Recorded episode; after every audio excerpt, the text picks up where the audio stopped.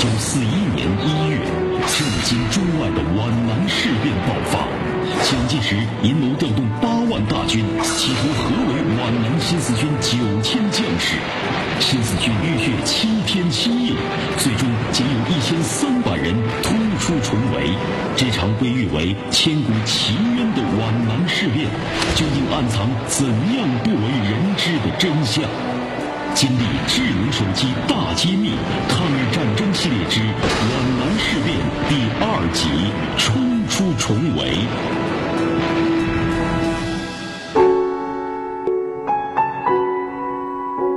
一九四一年一月四日下午六点，皖南新四军部队告别了惊现云岭的父老乡亲，低唱着别了三年的皖南，散发着到皖南同胞书。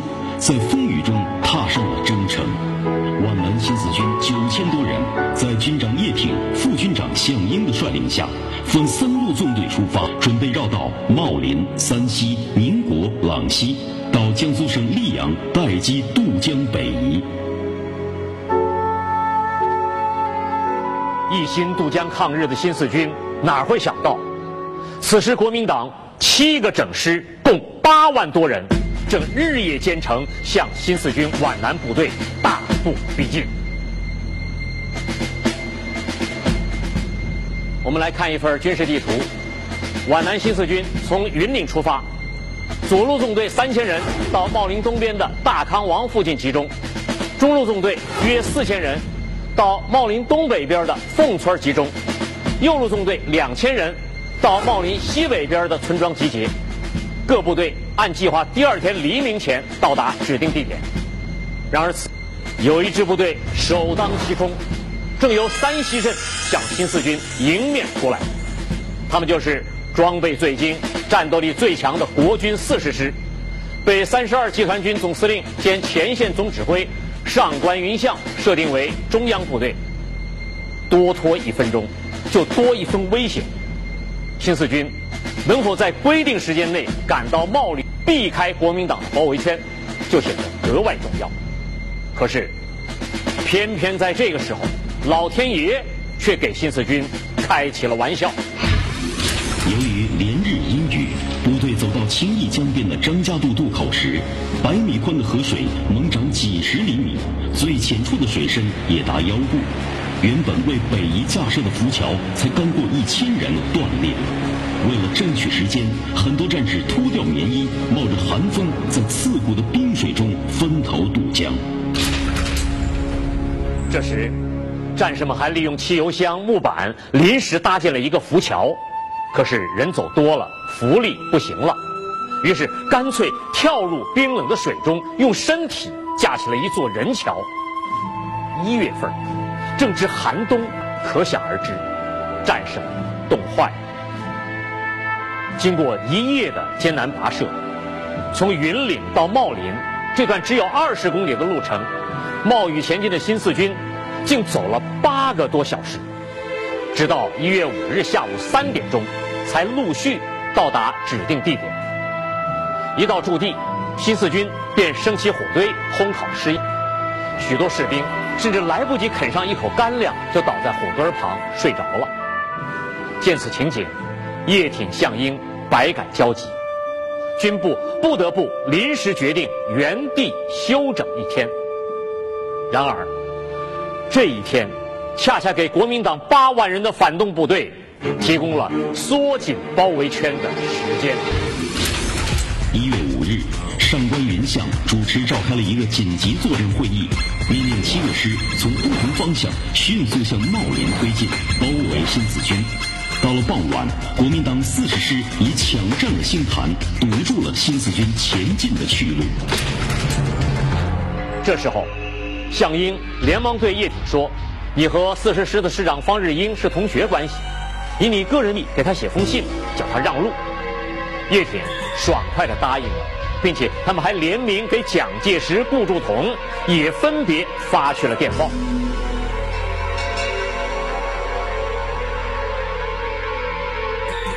我手上的就是一份叶挺、项英发给蒋介石和顾祝同的电报影印件。电报上说，新四军皖南北已全部于四日晚遵行顾长官电令，锁定路线，转经苏南，分路四级北渡，要求国民党下令沿途各友军推让道至高峰，以保全抗日力量。电报是发出去了，不过等来的却是枪林弹雨。一月六日黎明，新四军二纵队在毗岭搜索信时，老三团侦察班和四十师搜索连在毗岭遭遇。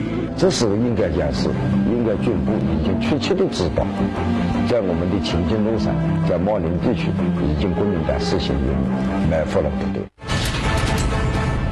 一月六日，国民党军彻底撕掉友军的伪装，皖南事变第一枪正式打响。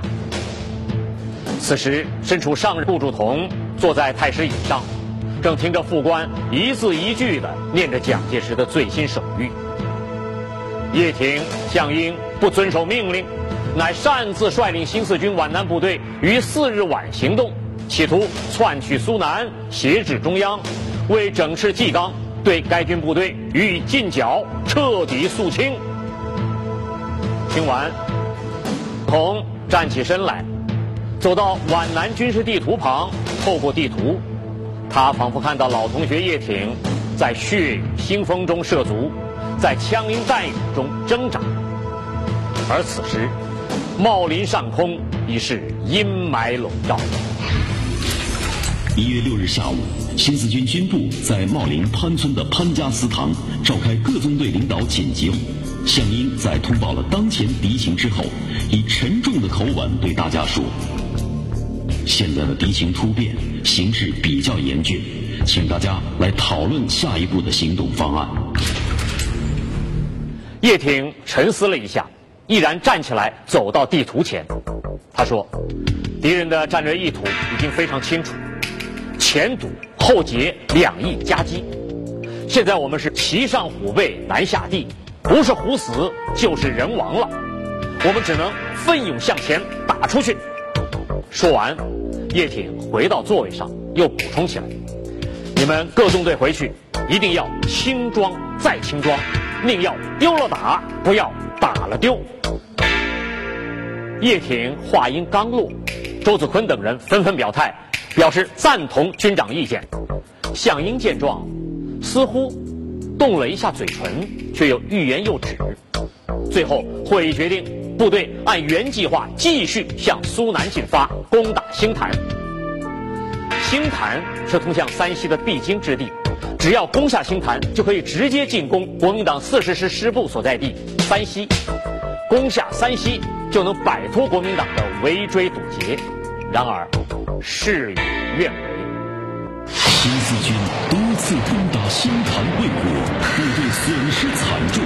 向您召开紧急会议。内部却因各种方案争论不休，一场持续了七个多小时的会议，竟扼杀掉最佳突围时机。此时的新四军究竟该何去何从？请继续收看《经历智能手机大揭秘：抗日战争系列之皖南事变》第二集：冲出重围。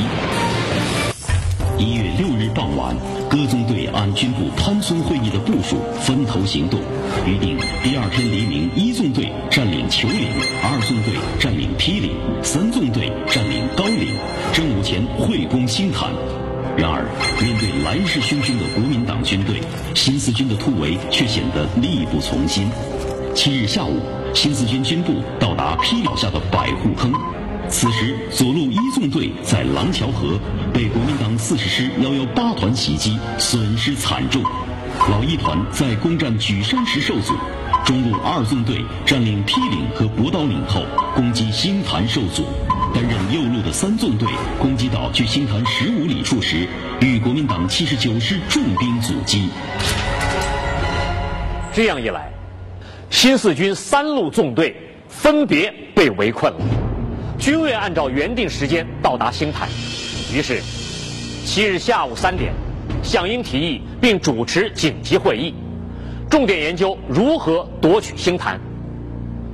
叶挺首先发言，他说：“守卫星坛之敌为四十师幺二零团的两个营，人数不多，哪怕牺牲一两个团的兵力，要冲开缺口，突出去。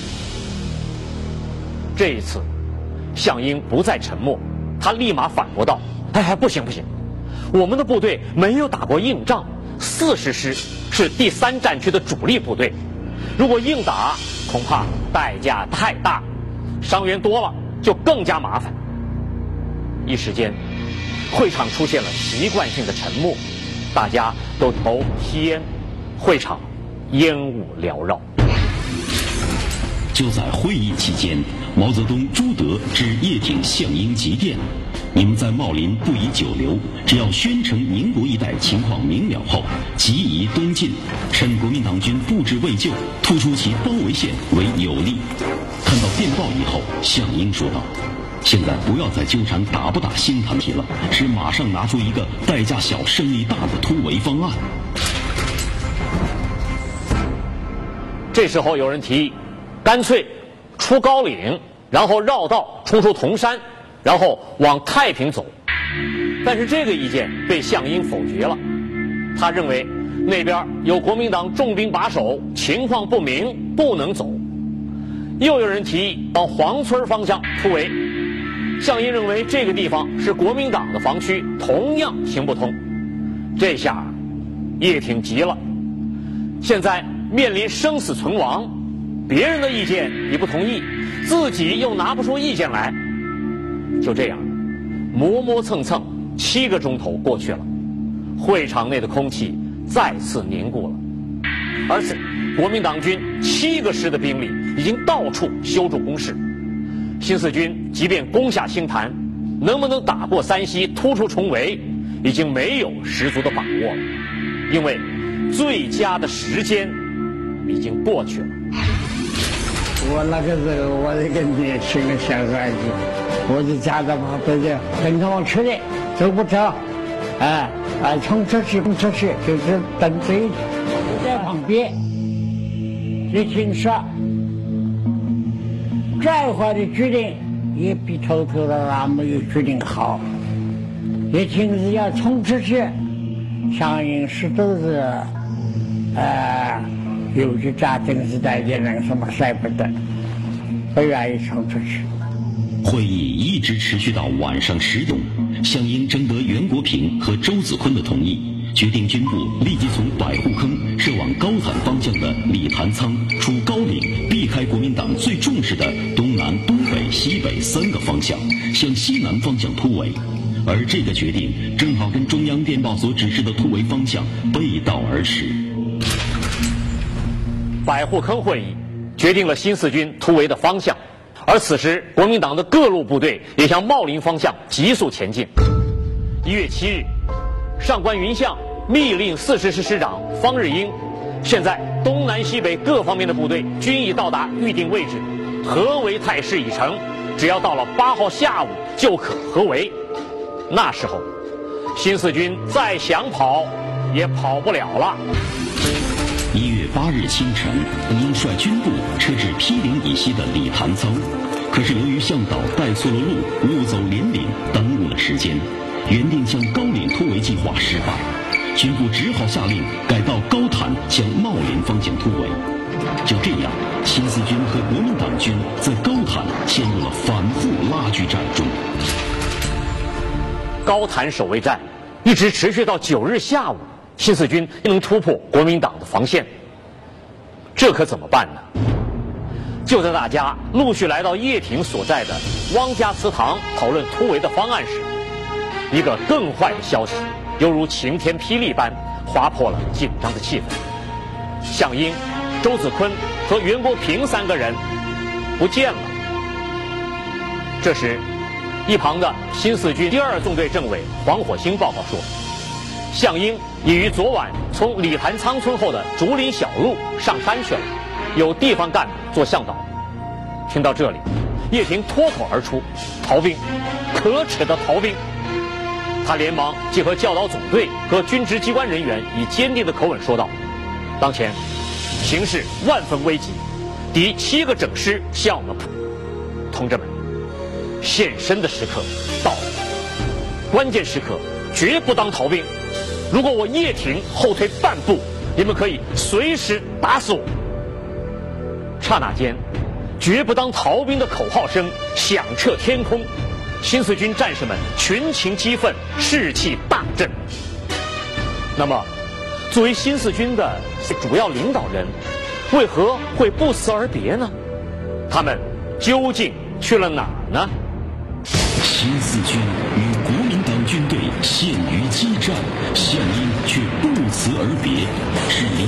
逃，还是另有隐情？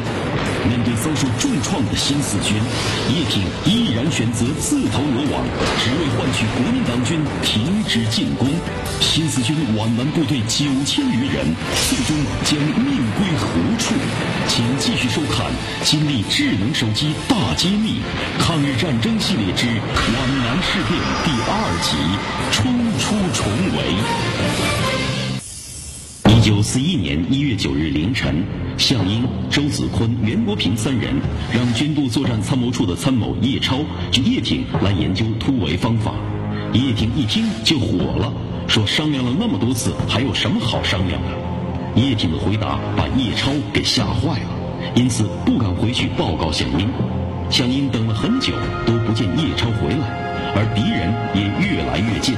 于是项英、袁国平、周子坤三人就走了。一月九日，项英等人离开部队后，在山中走了整整一天，也没有绕出国民党的包围圈，直到。十日早上醒来，号兵出身的周子坤听到了新四军五团的号声，三人才回到了部队。一月十一日，叶挺接到中央电文决定，鉴于项英、袁国平、周子坤三人不告而死，接下来的突围行动，东南局副书记饶漱石在政治上负责，叶挺在军事上负责。叶挺看后。突然觉得自己双肩无形中增加了沉重的压力，同时又感到一种十分陌生却渴望已久的东西——信任。此时，他没有过多的感慨，而是毅然走进指挥所。黄昏时分，叶挺决定甩开茂林之敌。带领教导总队、新三团及军职机关向东流山奔去，并命令工兵连到东流山构筑工事，要求工兵连占领山头后放三堆火，就表明占领了。可是，等新四军冲上去放了三把后，引来的却是灾难。东流山大大小小共有五个山包，国民党军已经占领了最高的两个山包。他们发现新四军工兵连以后，利用火力封锁道路，并冲下山来，占领东流山下面山包的工兵连战士，本来是在山上构筑工事，只带有少量武器的战士们在阵地与国民党军展开了肉搏战。工兵一个连，包括连长指导员，差不多都牺牲了。枪枪弹子弹打完了，啊，工兵连呢，他们还有几把洋枪也拼完。铁锹啊，做工铁锹也拼完，这是靠石头，这靠石头，是不是弹尽粮绝？确实真是。就这样，反反复复，新四军在东流山与国民党激战了三天三夜，东流山成了一个带血的地名，遍地布满尸体。因为不敌国民党部队，一月十三日黄昏，叶挺在石井坑召开了最后一次军事会议，决定立即分散突围。敌已攻下山来，弹尽粮绝，再难坚守，我等决定分散突围。这是皖南新四军军部最后一次电报中共中央。浦口的国民党幺零八师六四团二营，竟然主动提出谈判。这是否预示着机会已经悄悄降临了呢？他们是要叫我们投降，他们当然要叫我们投降，我们就叫他们要让路了。那么谈谈谈不成吗？就几句话没有谈成嘛，就就就就散了。双方由于谈判没有成功，一月四日上午，叶挺组织手枪队再次向国民党军幺零八师六四四团阵地发起冲击，结果还是没能冲出虎口。在万般无奈的情况下，饶漱石找叶挺商量，让他到幺零八师谈判，能否和平解决。叶挺是个倔性子，绝不是一个服软的人。饶漱石的提议，他当然不愿接受。饶漱石只好再三请求。现在不是你个人问题，新四军已经走投无路了，你应该为全局来考虑。望着眼前新四军的士兵们，叶挺流泪了。他反复问饶漱石：“谈判是不是中央的指示？”饶漱石回答说：“是的。”终于，叶挺同意去谈判，因为他曾经说过。如果是党决定派我去，我就坚决服从。一月十四日，叶挺带着警卫员黄明等十二人下山与国民党军谈判，结果国民党翻脸不认人，将叶挺扣押。随后，叶挺被囚禁多处，直到一九四六年三月才获释。在重庆飞往延安的途中，飞机失事，不幸遇难，享年五十岁。然而。就在叶挺下山谈判的前一天凌晨，项英、周子坤则倒在了新四军军部副官刘厚总的枪口下。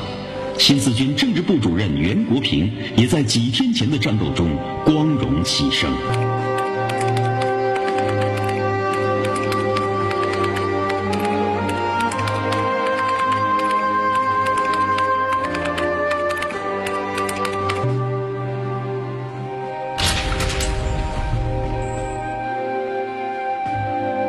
皖南事变发生至今已经七十多年过去了。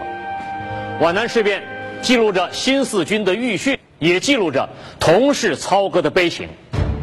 正如周恩来一九四一年一月十八日在《新华日报》上愤然写下的题词：“千古奇冤，江南一夜，同是操戈，相煎何急。”皖南事变的枪声，并没有吓倒经过血与火验的共产党人。面对国民党取消番号、日军残酷扫荡和南京伪政权破降要挟，新四军于困境中毅然崛起，重建军部。从此，数十万抗日将士在大江南北和日本侵略者展开了殊死的拼杀。好。感谢收由金立智能手机独家冠名播出的《大揭秘》，再见。一九四四年，日本发动自侵华战争以来最大规模的作战攻势，中国的半壁江山被战火燃烧，湖南衡阳成为日寇进攻的焦点。衡阳保卫战，我军以伤亡一万余人的代价，杀伤日寇近十万余人，有能抗战史上最为惨烈的四十七天。